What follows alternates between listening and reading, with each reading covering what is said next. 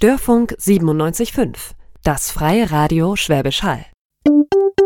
Talk mit Dana. Menschen, Geschichten, Emotionen. Spannende Gäste live im Studio bei Dana Dietzimmern. Genau. Und heute in Folge 42 habe ich nach meiner Meinung ein sehr spannendes Thema und ich möchte euch das mal rüberbringen. Es geht um Kultur. Und wenn wir an Kultur denken, dann denken wir erstmal an langweilige Museen, wo staubtrockene alte Bilder hängen, irgendwelche Figuren, aber das ist es gar nicht.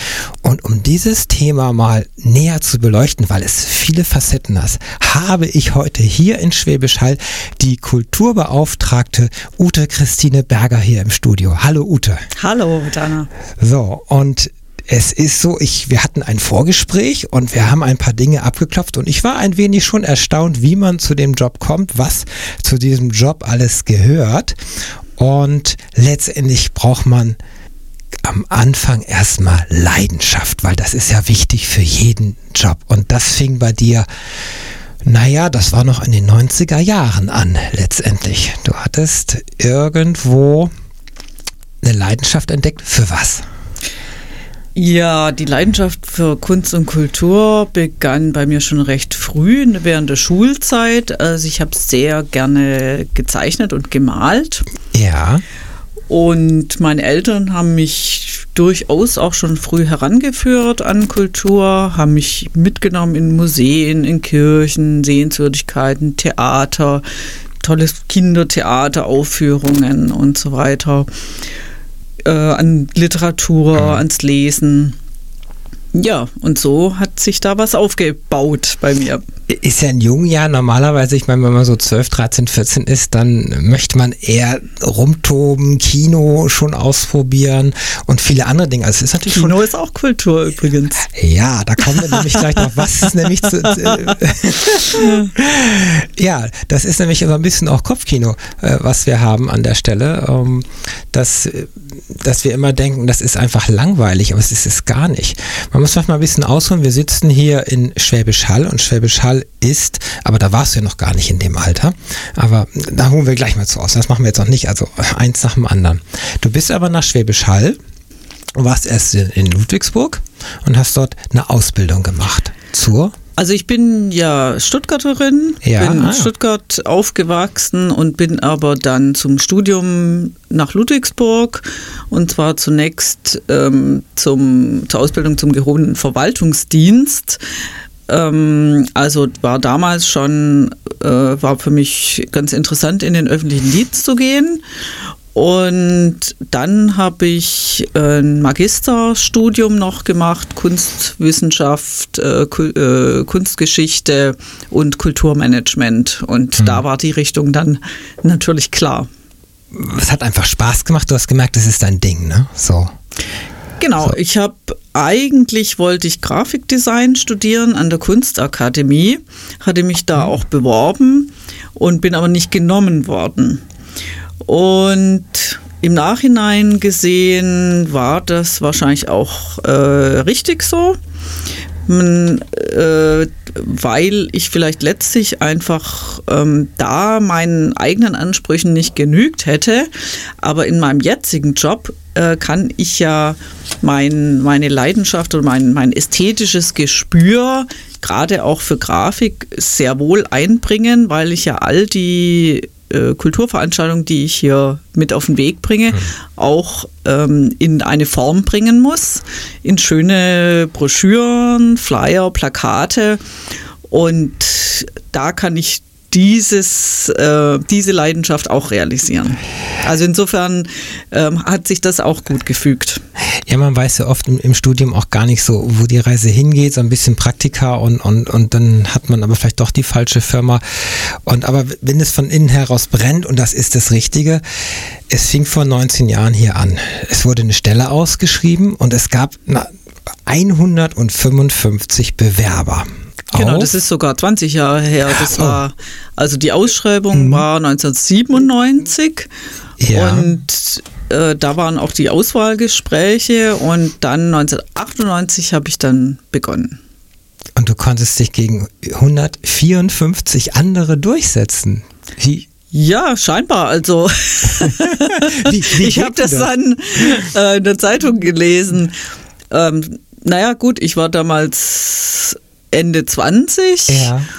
und hatte eben zwei Hochschulabschlüsse. Ich denke, das äh, war nicht schlecht. Also und ich hatte auch viele Praktika schon gemacht. Ich denke, das war auch hilfreich. Ich mhm. hatte zum Beispiel am Goethe-Institut in New York ein Praktikum gemacht. Ich hatte am Kulturamt der Stadt Stuttgart ein Praktikum gemacht. Ähm, ich hatte äh, ja eine Magisterarbeit über ein Landeskulturthema, nämlich Herzog Karl Eugen geschrieben, das als Buch veröffentlicht wurde. Also das wurde ähm, bekam Hochschulpreis damals und wurde ist als Buch erschienen. Ich glaube, das hat auch ein bisschen Eindruck gemacht. Ähm, also und ja, und ich hatte schon drei Jahre Berufserfahrung. Das heißt, ich war ja. relativ jung, hatte aber doch dafür schon äh, einiges an Erfahrung. Und äh, ich denke, das hat, hat man dann äh, gewollt. Jemand, der schon Erfahrung hat, ja. der aber noch ähm, jung ist und noch sich entfalten kann. Ja, du hast sehr viele Facetten schon mitgebracht. Also die Praxis, äh, Literatur schon selber was gemacht, Auslandserfahrung. Und dann kommt man, Schwäbisch Hall ist so nicht so groß wie Stuttgart und, und muss man sagen. Aber es ist auch vielleicht genau richtig, weil es so schön klein ist, kann man auch vielleicht so viel auf die Beine stellen. Wir kommen ja gleich noch so zu Netzwerken und die ganzen Geschichte. Also auf jeden Fall hast du dann 98 angefangen und ja, äh, wie waren so die ersten Jahre dann? War das ernüchternd oder war das so, dass du richtig gemerkt hast, yo, jetzt fühle ich mich angekommen? Also es war großartig, weil gut, ganz am Anfang bin ich kurz mal erschrocken, als ich die Zusage bekam, weil ich dann tatsächlich ja weg musste aus Stuttgart und tatsächlich in so eine kleine Stadt ja. und mm, ja, wo ich, ich kannte in Schwäbisch Hall niemand. Mhm.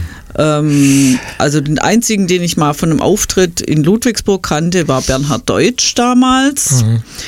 Äh, der vielen vielleicht als Automatenkünstler hier in Schwäbisch Hall ein Begriff ist. Das war der einzige, den ich überhaupt kannte und mit dem ich mal ein Gespräch vorher hatte.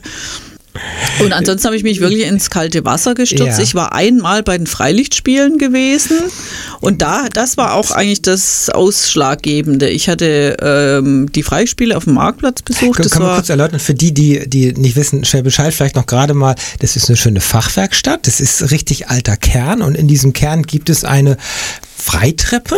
Wie, wie, also ja, eine große Kirchentreppe eigentlich. Die oh, Treppe zwischen Kirche und hat, ne? Marktplatz. Ne? Also ist ein Marktplatz und dann hat das gefühlte 80 Stufen geht das 53. Hoch. 53, also gefühlt mehr. Wie man es zählt, 53 oder 54. Und das ist natürlich toll, weil das Publikum muss jetzt nicht erhöht sitzen, sondern die Bühne ist im Prinzip erhöht.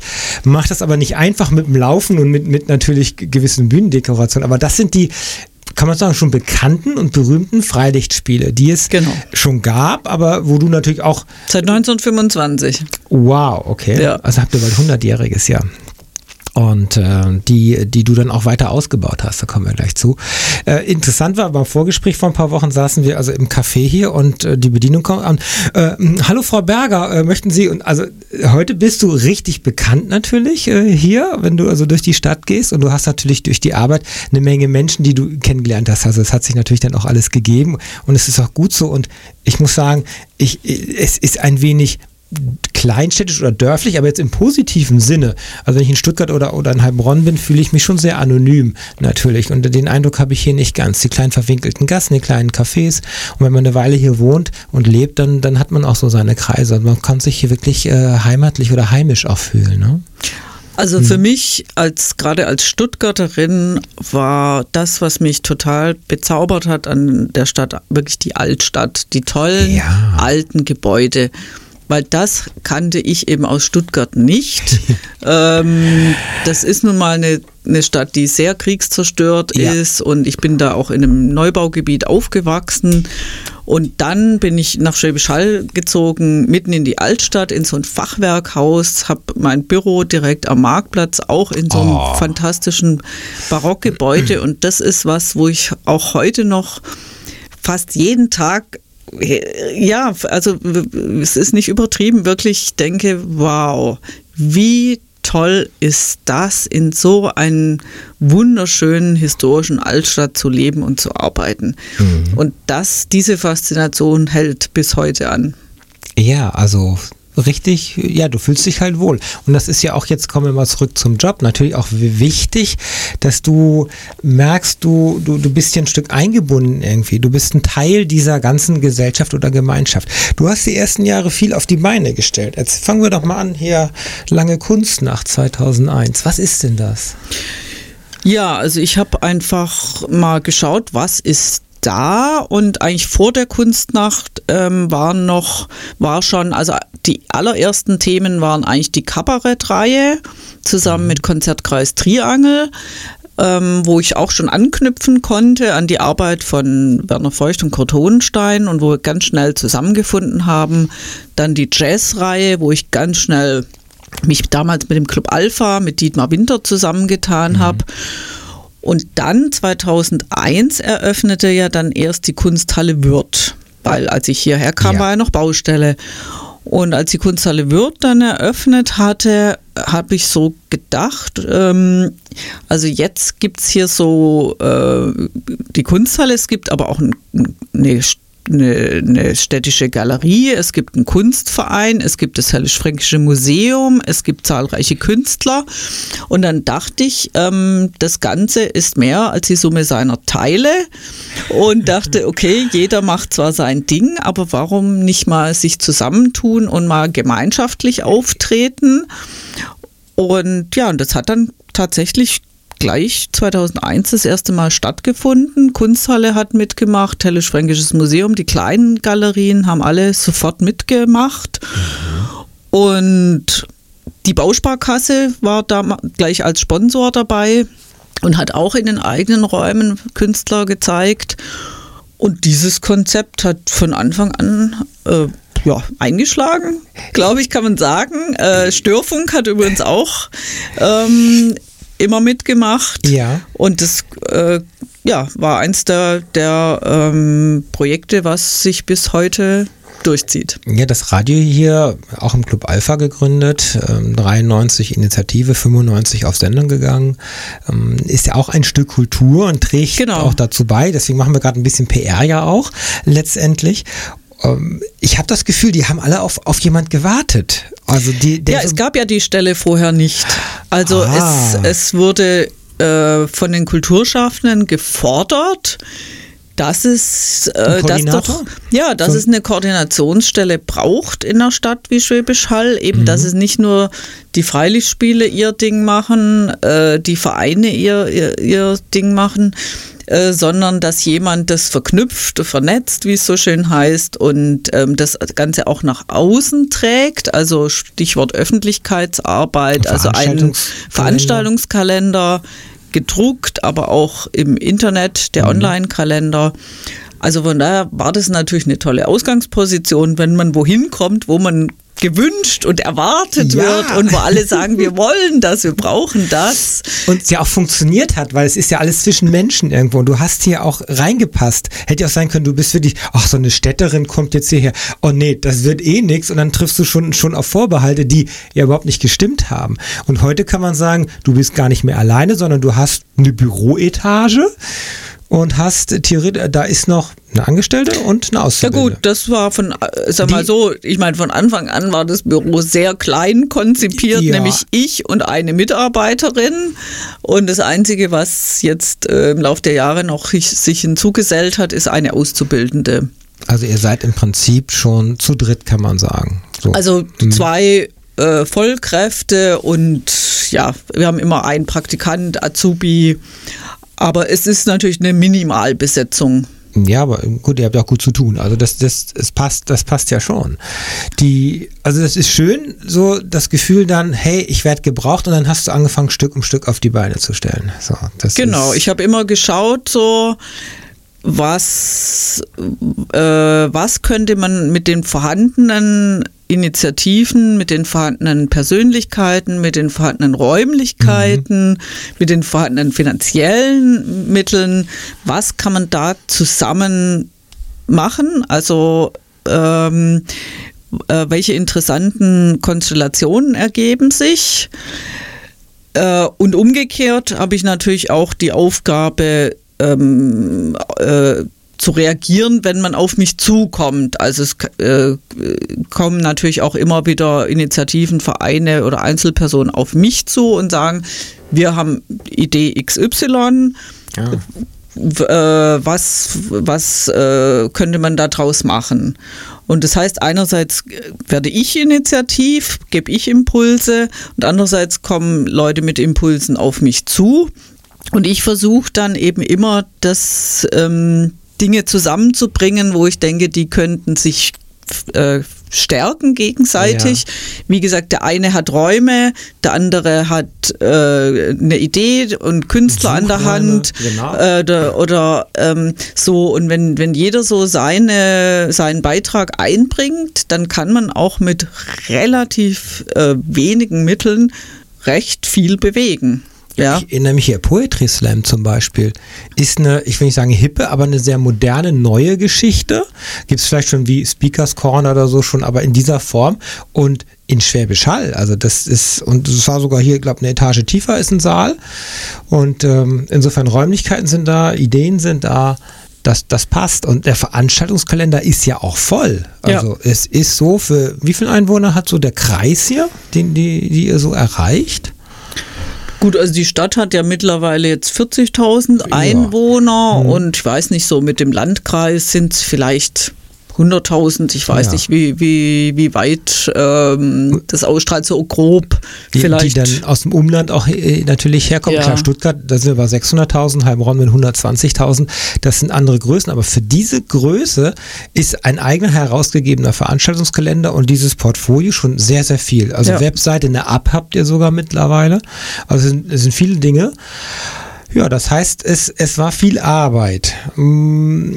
Wir können ja noch mal ein bisschen so, so was eben, dass Kunst eben nicht nur Museen sind oder Ausstellungen, sondern so ein paar Highlights aus, den, aus, der, aus der Vergangenheit mal, mal anreißen, die du so in Erinnerung hast, wo du sagst, wow, ich bin auch stolz, dass ich irgendwie die alle an einen Tisch gekriegt habe, dass wir es alles gewuppt haben und das äh, nicht so wie so eine lange Nacht im Museen, was, was so in ganz Deutschland, aber wo ihr wirklich hier was auf die Beine gestellt habt. Was fällt dir da spontan ein?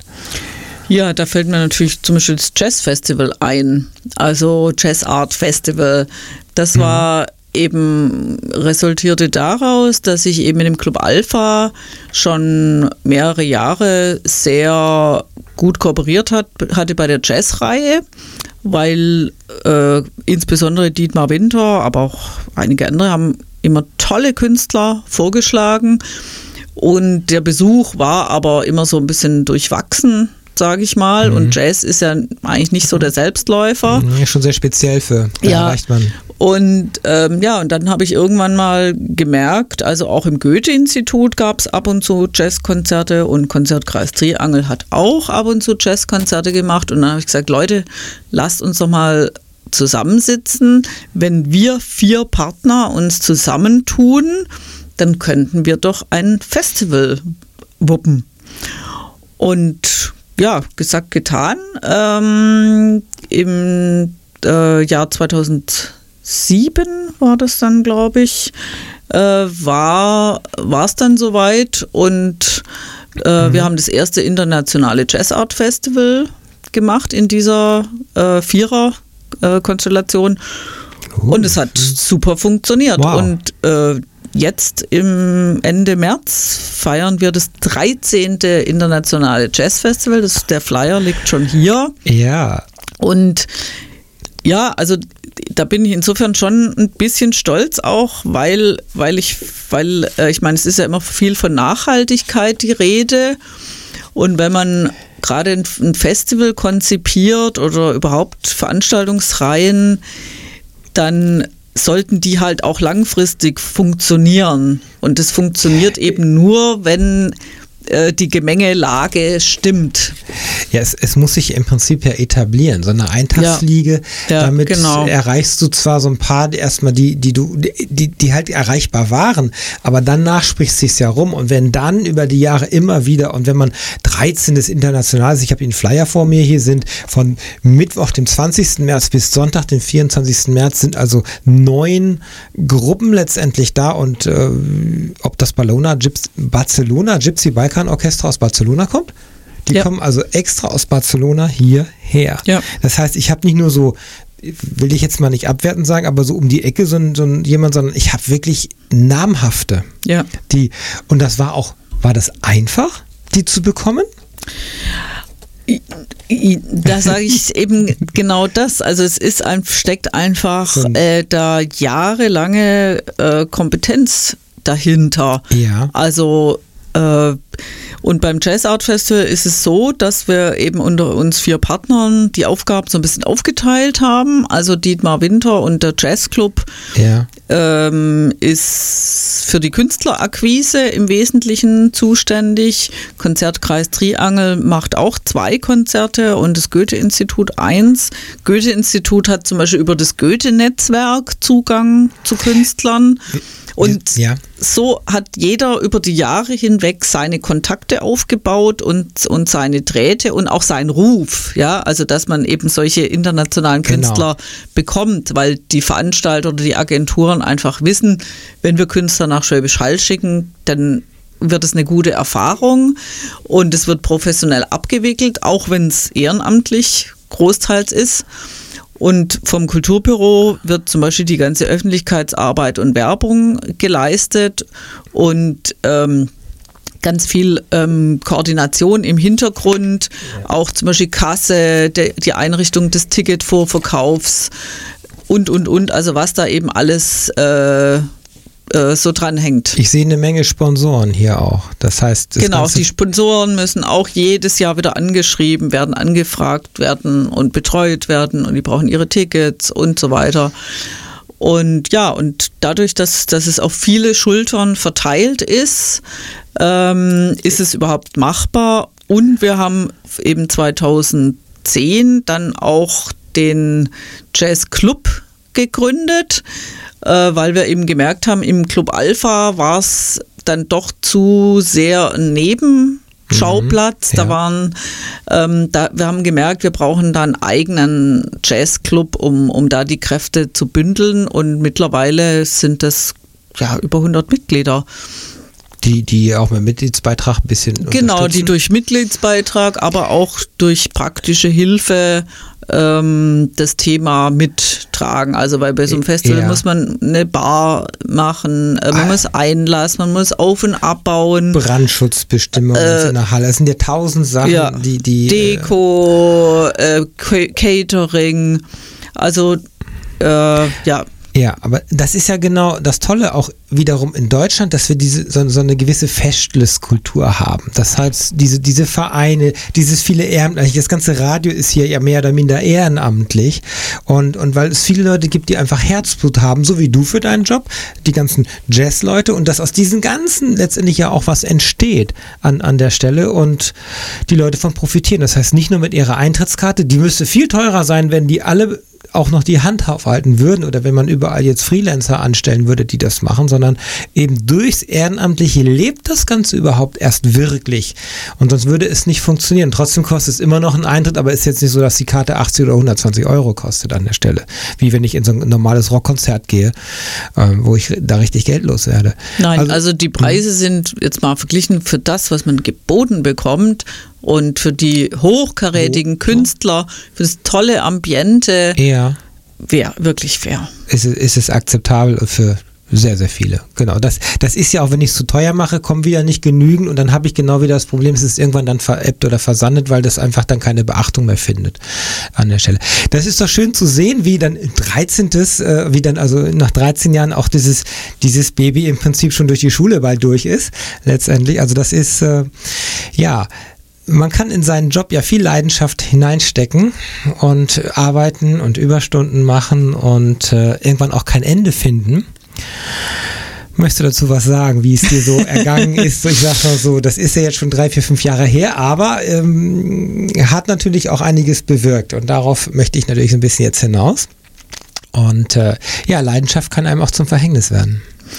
Ja, also bei mir war das dann zum Teil schon ein bisschen krass, so dass ich dann einfach gar kein äh, Ende gefunden habe äh, mit der Arbeit, wenn man so dermaßen sich identifiziert mit der Arbeit und mhm. ähm, gut, bei mir auch eben äh, der, der Weg von, von zu Hause zur Arbeit sind keine fünf Minuten und ähm, man ist einfach immer so nah dran und vor allem man hat auch die Arbeit immer im Kopf dabei.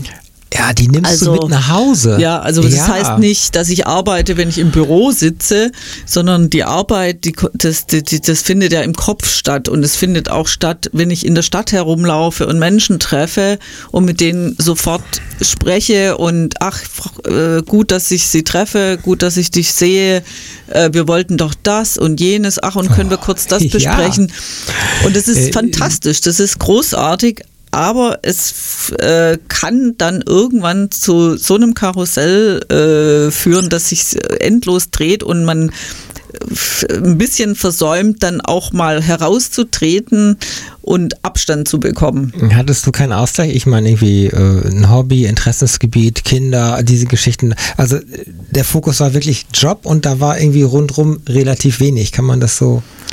Ja, also ich habe eben selber jetzt keine Kinder und äh, mein äh, Mann, der äh, lebt in Stuttgart. Und das heißt, unter der Woche war ich wirklich total fokussiert einfach auf, auf den Job und habe das ah. eben, wie gesagt, also auch äh, äh, so gewollt und mir selber so ausgesucht und nee, Hobbys habe ich keine anderen. Also der, der, der das ist Kultur, ja deine Leidenschaft, das ja. reicht ja auch. Ja klar. und von daher, ja, irgendwann habe ich, hab ich gemerkt, ups, jetzt finde ich da ähm, also irgendwie gar keinen Punkt mehr, ähm, wo ich mal sage, so stopp, jetzt ist wirklich, ich muss auch mal was anderes machen und ähm, mir auch Ruhephasen gönnen. Und da habe ich es, glaube ich, zum Teil etwas übertrieben. Wie hat sich's angekündigt? Das geht ja normalerweise erst körperlich los. Ja, also das war tatsächlich ähm, körperlich, dass ich dann irgendwann, äh, dass, es, dass ich Schlafstörungen bekam, dass ich nachts auch noch immer weiter gegrübelt habe, ah, was könnte ich noch machen? Und ah, das müsst, daran muss ich noch denken. Und oh, da muss ich noch eine Pressemitteilung schreiben, ach, ich könnte hier noch Plakate hinschicken. Und ach, den könnte ich doch noch mit einbinden. Und ähm, da noch äh, die Gemeinderäte äh, einladen und und und. Also einfach. Der Kopf kreist, das kreiste die halbe Nacht nur ja. um, um die To-Dos. Die, die To-Do-Liste würde ja nicht kürzer. Ja, auch der, auch der Erfolgsdruck, ich meine, das darf man ja auch nicht ganz ähm, von der Hand weisen. Also es läuft zwar, zwar dann am Ende vieles gut, aber mhm. trotzdem ist alles nicht selbstverständlich. Und natürlich gibt es auch mal Sachen, die nicht gut laufen oder wo es, also richtig schlimme Flops gab es jetzt, glaube ich, keine. Aber es gibt durchaus auch Veranstaltungen, die mal enttäuschender sind, wo erst entweder es kommen nicht viele Besucher oder es ist die Stimmung aus irgendeinem Grund nicht gut, mit den ja. Künstlern läuft es nicht so gut oder in dem Team gibt es Ärger oder mit Kooperationspartnern, also jetzt äh, egal welche Kooperation, also es gibt halt einfach auch immer mal wieder falsche Erwartungen, Druck und den man sich selber macht oder den, der aufgebaut wird.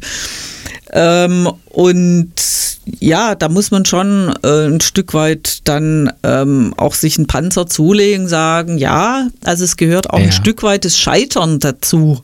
Es gehören auch Enttäuschungen dazu und es gehört auch mal Unstimmigkeiten dazu. Man hat mit so vielen Menschen zu tun, da bleibt das nicht aus. Und das alles so zu verarbeiten und äh, immer perfekt sein wollen, immer es toll machen wollen und, und dass, dass am, am Ende alle glücklich und zufrieden sind. Schwer. Ja, schwer. Ja, du hast natürlich, du hast einen Anspruch, zu Recht. Dieser Anspruch, ich will das richtig machen oder ich lasse es einfach. Nun, wenn mancher Künstler eckig ist, wenn, wenn das Wetter bei einer Open Air nur regnet, wenn, wenn irgendwie eine Fußball-WM parallel ist, dass eh keiner kommt oder was auch immer, dann hast du es nicht unbedingt so im. Aber wie ist das von der Hierarchie? Hast du einen Chef, der jeden Tag dir auf die Finger guckt? Nein.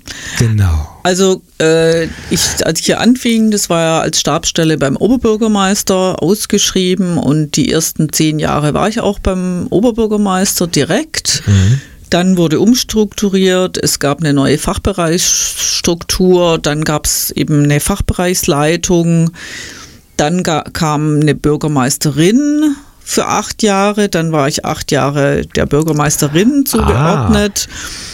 Ah. Äh, Jetzt ist wieder umstrukturiert. Äh, jetzt gibt es einen äh, neuen Fachbereich Kultur und Touristik, wo ich eine Abteilung bin. Aber es war in welcher Konstellation auch immer so, dass ich sehr viel äh, Freihand hatte. Die Freiheitsgrade. Mhm. Und was auch absolut äh, essentiell ist bei dem Job, weil sonst kann man da nicht nichts äh, entfalten, sage ich mal. Also ähm, ist natürlich immer eine Frage, was will man als Stadt? Und also da muss ich sagen, also deswegen macht es mir wahrscheinlich auch so viel Spaß in Schwäbisch Hall, weil man kreativen Freiraum hatte oder hat und ja. ähm, das äh, steigert natürlich Motivation. Und wo Motivation da ist, ja, da, da gibt es kein, da gu guckt man nicht auf die Uhr, ja, sage ich mal. Weil das Leidenschaft ist und, und du dieser Leidenschaft ja nachgehst, ist, man kann es ja kaum noch Arbeit bezeichnen. Irgendwann war das so, dass du vom Stuhl gekippt bist, du bist ohnmächtig geworden, dein Körper hat dir wirklich Zeichen gesetzt und das war dann der Anfang von Ich ziehe mal die Bremse. Und das verraten wir gleich, was dann passierte. Und dazu spielen wir passend eine Musik, nämlich äh, das große Thema, was wir gleich besprechen. Und dazu passt am besten Mr. Bean. Ja, warum ich Mr. Bean hatte, das klärt sich so in zehn Minuten auf. Das gehört einfach zu einem Programm und zu einem Kinofilm, der hier in Englisch lief vor kurzem. Ja, nun kann man vom Stuhl fallen, man kann ohnmächtig werden, man kann man das abtun, man kann zum Arzt gehen kann sagen, ach, mein Kreislauf oder irgendwas. Und diese Diagnose Burnout, das ist ja nicht so eine richtig fassbare Krankheit, sondern im Prinzip ist es so, du fängst an und brennst aus und irgendwann verbrennst du. Wie hast du das wirklich im Detail festgestellt und wie kam dann dieser Erkenntnisgewinn? Also wie gesagt, das waren sehr starke Schlafstörungen bei mir und das resultierte dann daraus, dass ich dann tagsüber zum Teil so ein bisschen wie so ein Zombie durch die Stadt lief. Haben die Leute dich dann echt angeschaut? Wie siehst du denn aus so dieses? Hm, das glaube ich ah, nicht, weil man reißt sich natürlich, man reißt sich natürlich zusammen und ja. äh, eigentlich sieht man einem gar nichts an. Also vielleicht ja, also weil das ist eben was, was, was man einem eben Wie bei nicht, Depressionen und so, nicht man an, das den Menschen nicht ansieht. Ne? Und man äh, läuft ja natürlich auch nach dem Motto rum, keep smiling und ja. äh, ich bin gut drauf, ich hab, bin dynamisch und so weiter.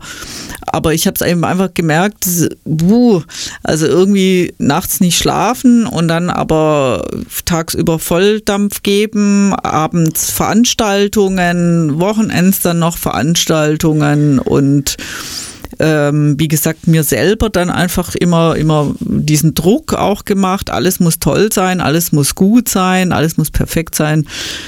Ja, und dann war es tatsächlich so, dass ich äh, öfter mal so Ohnmachtsanfälle oder Schwächeanfälle hatte, wo ich also wirklich ähm, in, in, in verschiedenen Situationen umgekippt bin. Also unter anderem im Anlagencafé bei einem Konzert, wo ich dann mit, äh, mit, mit äh, Rotkreuzwagen abgeholt wurde. Und das ist mir auch mal in Stuttgart dann passiert. Und im Büro ist es mir auch mal passiert.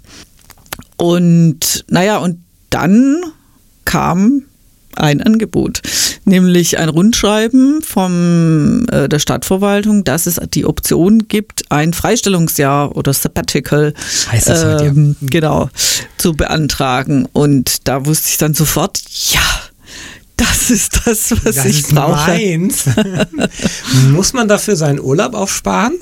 Nein, das funktioniert so, dass man also man muss das natürlich komplett selber finanzieren und ja. aber das funktioniert so, dass man äh, zum Beispiel, ich hatte das über auf drei Jahre angelegt und das heißt, äh, die, zwei Jahre lang arbeitet man 100 Prozent zu zwei Drittel vom Gehalt und im dritten Jahr hat man frei und bekommt aber auch zwei Drittel vom Gehalt. Aber das heißt, insgesamt spart der Arbeitgeber natürlich ein Jahresgehalt und ein Jahr hat man eben auch frei. Aber man bekommt sozusagen durchgängig ein niedrigeres Gehalt und kann dadurch ähm, äh, auch dies in diesem freien Jahr ähm, durchkommen, wenn man sich halt etwas beschränkt. Und vor allem hat man sicher seine Stelle hinterher. Das ist natürlich ein ganz, ganz fantastisches Angebot. So, das wurde genehmigt und bist du dann mit dem Rucksack den Jakobsweg gelaufen, so wie das manche machen? Oder äh, hast du eine Yoga äh, ja in Indien eingelegt? Was hast du dann gemacht? Ja, also als ich es beantragt habe, hatte ich noch keine Ahnung, was ich, was oh. ich machen würde, weil ich wusste ja, ich habe noch zwei Jahre Zeit zu überlegen.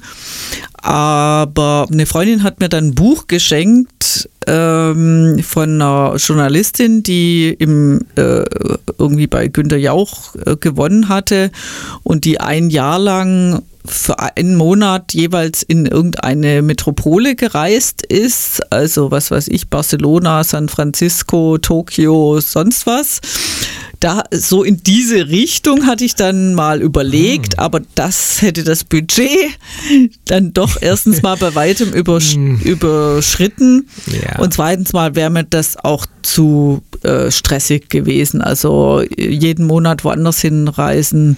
Nee, du willst ja gerade zur Ruhe kommen innerlich. Das ist doch so, ist das so ein bisschen so ein Selbstfindungsprozess, den man da denkt, den man vorhaben sollte? Oder, oder ist es einfach, was hast, hast du Erwartungen gehabt an dein, an dein Sabbatical? Naja, gut, also ausruhen in dem Sinne war ja nicht der Punkt, in dem Sinne, dass ich jetzt äh, irgendwie an den Strand liegen und meditieren wollte oder so. Mhm. Es geht ja nur darum, dass, dass man einfach rauskommt aus diesem beruflichen Druck. Das heißt aber nicht, dass man im Sabbatical dann nicht aktiv wird, aber einfach auf eine andere Weise aktiv und ohne den Druck irgendwie was leisten zu müssen oder was, was nachweisen zu müssen. Jedenfalls habe hab ich ja. dann für mich, äh, war klar, erstens mal, also ich bin keine Fernreisende und es war für mich auch klar, ich äh, äh, bin auch, will auch nicht ein Jahr lang Tourist irgendwie sein. Ja. Äh, und dann bin ich relativ bald auf die Idee gekommen, mein, meine Sprachen mal wieder zu pflegen, weil ich ein großer Fan von Sprachen schon immer war, schon in der Schule, Französisch, Englisch, super gern gemacht habe, auch ein bisschen Spanisch und Italienisch und dann dachte ich, okay, also eine Sprache picke ich mir jetzt raus und die will ich jetzt mal richtig lernen. Und dann habe ich eben Englisch letztendlich äh, mir rausgepickt und dachte, okay, ich gehe in Land und lerne die Sprache. Ja, und bei Englisch ähm, kam ich dann relativ schnell auf London. Nicht Oxford. ja. Und äh, am Anfang hatte ich dann noch so Modelle, dass ich gedacht habe, okay, ich gehe nach London und dann vielleicht noch eine Zeit lang nach New York oder mache irgendwie so eine Kombi. Kombi.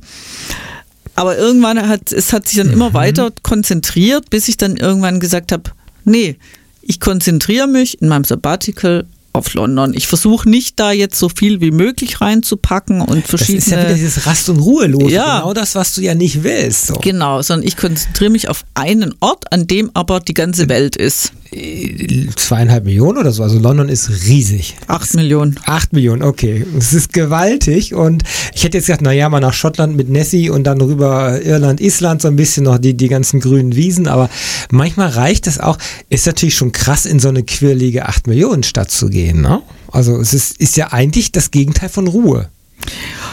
Ja, wobei ich bin eigentlich ein, ich bin ein Stadtmensch. Ja, du Stuttgart, klar. Also ja und ja, auch in Schwäbisch Hall. Ich wohne ja so gesehen mitten in der Stadt. Ja. Also ich wohne jetzt ja nicht hier außerhalb äh, auf dem Dorf, sondern auch also ich empfinde Schwäbisch Hall durchaus hat, hat was Urbanes, ja.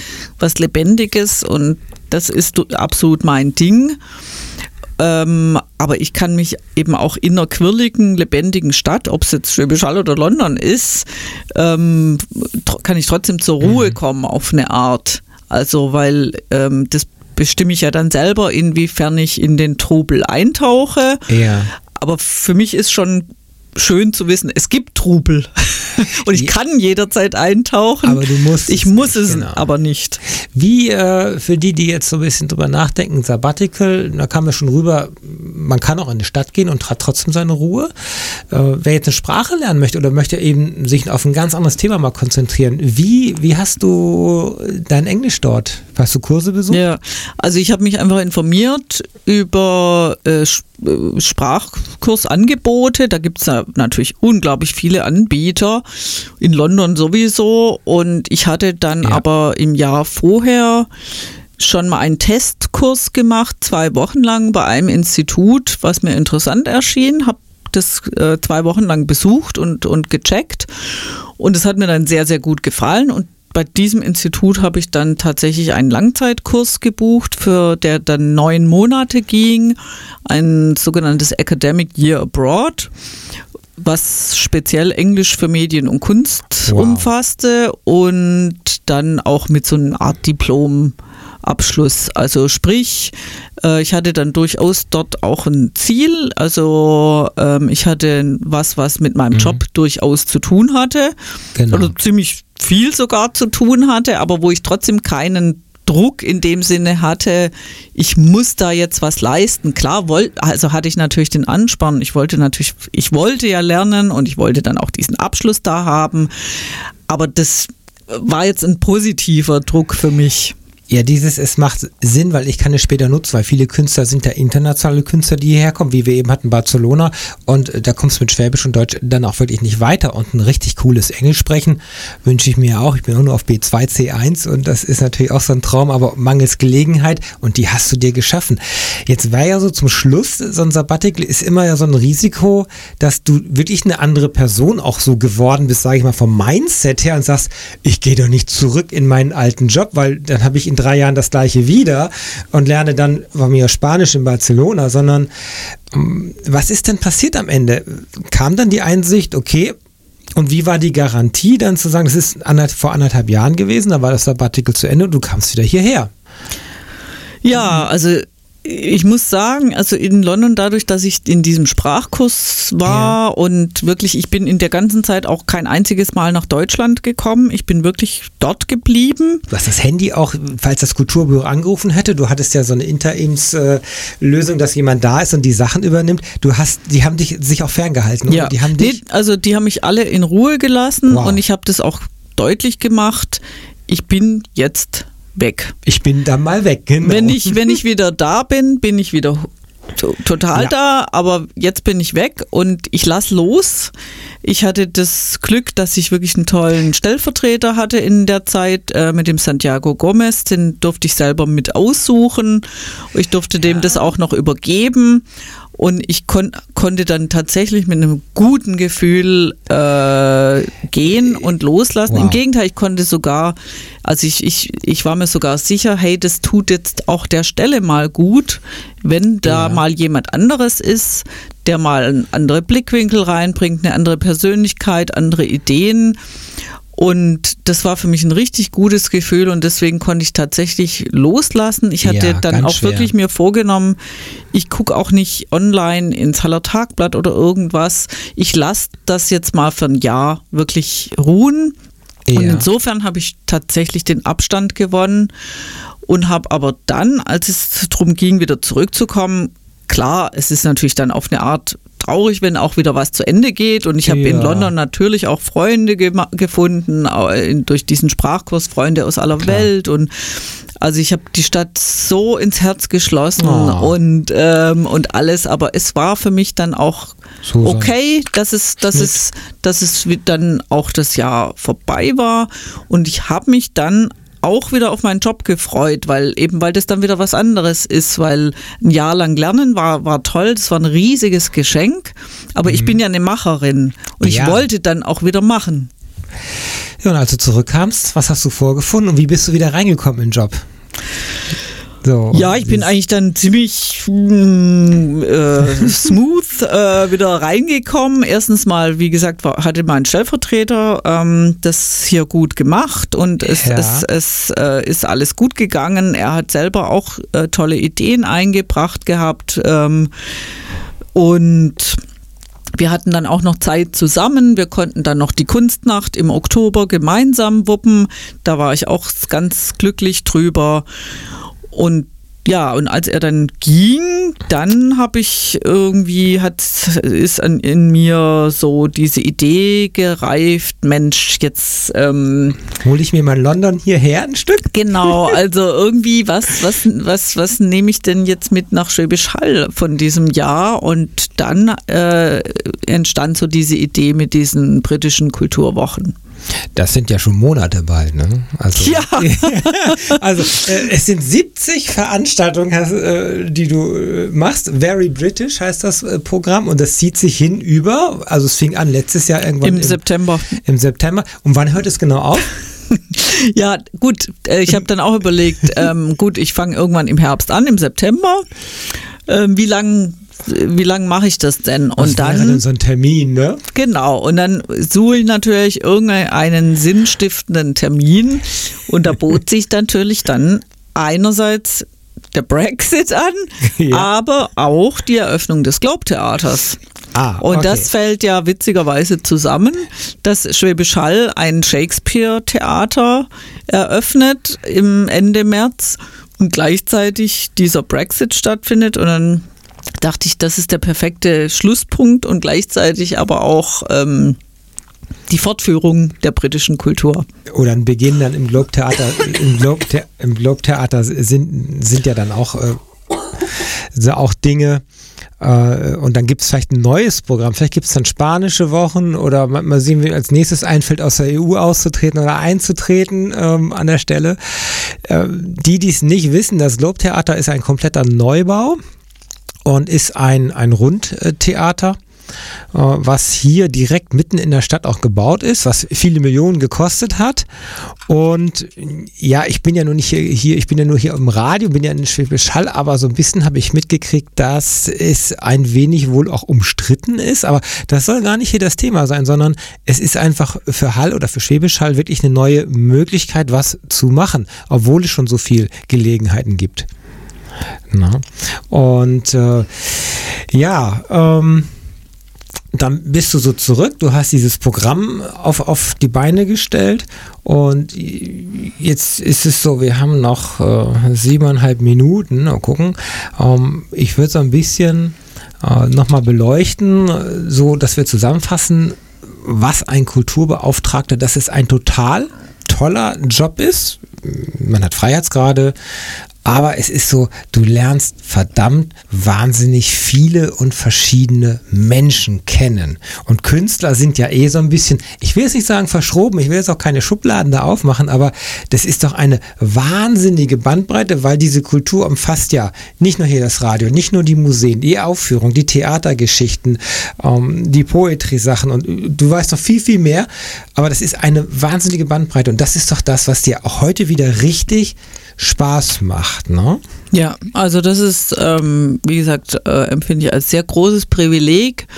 Einerseits die vielen Künstlerinnen und Künstler, die ich kennenlernen darf, aber eben auch die Kulturschaffenden aus Schwäbisch Hall. Ja. Und über, wie gesagt, 20 Jahre Wahnsinn. sind es zum Teil die gleichen Menschen, mit denen ich immer noch äh, ja, Kontakt habe, zusammenarbeite. Also ich habe jetzt hier gerade vor mir die Einladungskarte vom Kunstverein. Wir hatten am Samstag Vernissage hier in der Galeria Markt mit einer britischen Künstlerin Lucy Teasdale die Skulpturen zeigt, die, die sie äh, bezieht auf ihre Jugend in England.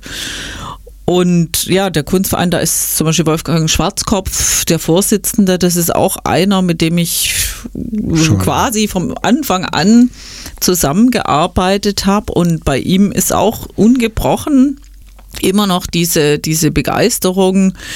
Dann äh, auch hier beim Radio Störfunk, wenn ich ja, was weiß ich, an, an Leute wie den Ralf Snorava denke oder eben Dietmar Winter äh, im Jazzbereich äh, Werner Feucht und Kurt Hohenstein beim Kabarettbereich. Äh, und so könnte ich gerade weitermachen. Ja, das, es, es klingt wie eine große Familie irgendwo und das ist auch das Schöne. Man fühlt sich so wertgeschätzt, aufgehoben und, und auch respektiert. Das ist ja unheimlich wichtig. Wenn du wirklich sagst, wir, ich habe jetzt die Idee, wir machen jetzt und so weiter, dass, dass du auch gehört wirst. Und das ist ja, das ist ja der Fall. Beobachtest du dich jetzt selber, dass du versuchst, nicht wieder in, in so eine Burnout-Geschichte reinzukommen? Also, also ein bisschen besser habe ich es, glaube ich, jetzt im Griff. Also ich ähm, zwinge mich jetzt manchmal auch zu sagen, äh, mal den einen oder anderen Abend zwischendurch, mhm. ich mache auch mal nichts oder ich sag auch ja. mal Nein. Ähm, aber insgesamt ähm, habe ich das Gefühl, dass es mir sehr gut geht gerade und dass ich auch die Kraft und die Energie habe. Ähm, also gerade jetzt mit dem Very British, das geht jetzt ja noch bis Ende März. Also dafür fühle ich mich gerade ähm, fit und frisch und äh, motiviert. Ja. Also insofern ähm, sehe ich momentan äh, keine Gefahr. Ich habe zum Beispiel jetzt ähm, schweren Herzens die lange Kunstnacht für dieses Jahr ähm, äh, verschoben aufs nächste Jahr. Normalerweise wäre dieses Jahr wieder Kunstnacht gewesen und ich habe mhm. mit den Kulturschaffenden darüber geredet. Manche waren ein bisschen enttäuscht, aber Klar. sie haben es äh, dann auch an, eingesehen, dass es, es einfach ist nicht jetzt geht. zu viel. Jetzt die, die Very British. So zum Schluss, so wie geht's weiter wäre noch, äh, hast du so ein bisschen so mit dem Globe-Theater schon so, so eine ganz äh, verschwommene Idee oder äh, was du so nächstes Jahr als ganz plakatives Projekt, ähm, ähm, wenn wir nicht, dann nicht, dann verraten wir auch noch nichts äh, an der Stelle. Also da, das ist eigentlich noch ein bisschen weißes Blatt. Ja. Also ah, okay. das Glaubtheater ähm, taucht jetzt erstmal auf hier auf der Bildfläche ja. und ähm, äh, ja, also in aller allererster Linie muss es mal für die Freilichtspiele natürlich funktionieren, das ist klar. Das heißt, Und die werden jetzt verlegt von der, vom Marktplatz in das Theater rein? Nein, ähm, der Marktplatz bleibt unbenommen. Der Marktplatz ist ja das, das sozusagen ja, das, das Kernstück. Ja. Nee, das Globe-Theater ist ja immer als zweite Spielstätte mhm. äh, vorgesehen und ähm, die Treppe bleibt natürlich selbstverständlich. Also das Globe-Theater ist zusätzlich und mit so einem neuen Gebäude muss man jetzt natürlich erstmal Tuchfühlung ja. aufnehmen, ja. man muss ein Gespür dafür bekommen, was ist da möglich, was ist da machbar, was ist der Spirit, was ist der, der, der mhm. Geist in dem Gebäude, wie, wie, äh, wie kann man da arbeiten, was bietet sich da an? Und da bin ich total gespannt und freue mich drauf. Und was da möglich ist ähm, und da, das wird sich dann zeigen. Es, es, ist eine Chance mehr hier zu den Museen, äh, auch hier international was aufzubauen, was so schön regelmäßig wäre. Und dann im größeren Stil, wie viele Personen passen rein? So? Ich glaube 380 ja, Plätze schon, circa. Da kann man ja. auch was auf die Beine stellen. Wow, so, also jetzt, das waren 20 Jahre Rückblick, Stand heute. Ein, eine kleine Delle im Leben, aber letztendlich bist du gereift daraus hervorgegangen und schön zu hören. Ja, wir sind schon fast am Ende der Sendung und äh, ich kann nur sagen, erstmal, ja, beeindruckt, also was du geschafft hast alles und die Leidenschaft, die kommt, kommt rüber und du kannst, kannst auch natürlich stolz drauf sein, klar, an der Stelle. Und letztendlich ist es, äh, wenn sich jemand für interessiert, nun habt ihr gerade eine Auszubildende an der Stelle, aber äh, die Sendung wird ja wiederholt, ist im Podcast, bei iTunes, bei Spotify. Wenn jemand sagt, wow, ich liebe Kultur, ich wäre gerne eine Kulturbeauftragte bei welcher Stadt auch immer und die schreiben zufällig was aus, bewerben, Leidenschaft rüberbringen, ein bisschen Erfahrung muss man so schon im Sattel dann auch, auch haben und ein bisschen eine Ausbildung. Und bei dir hat das super ja geklappt. Wow, also äh, sich da so durchzusetzen und auch sich so zu etablieren, das ist eigentlich im Prinzip das Wort, was mir gerade gefehlt hat. Und das ist eine schöne Geschichte.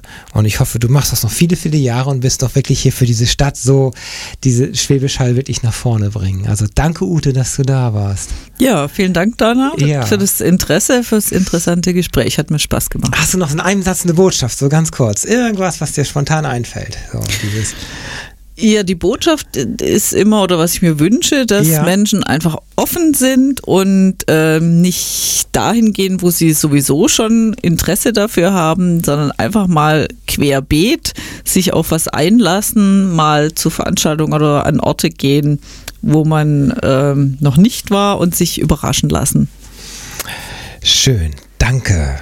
Wir haben jetzt noch etwas in Bezug auf Very British und zwar André Rieu mit der Benny Hill Theme. Und ich kündige noch an, gleich gibt es die äh, Musiksendung Maxis Maximal, unmoderiert, alles länger wie fünf Minuten und das Thema ist Trance. Das war's. Danke, dass ihr zugehört habt.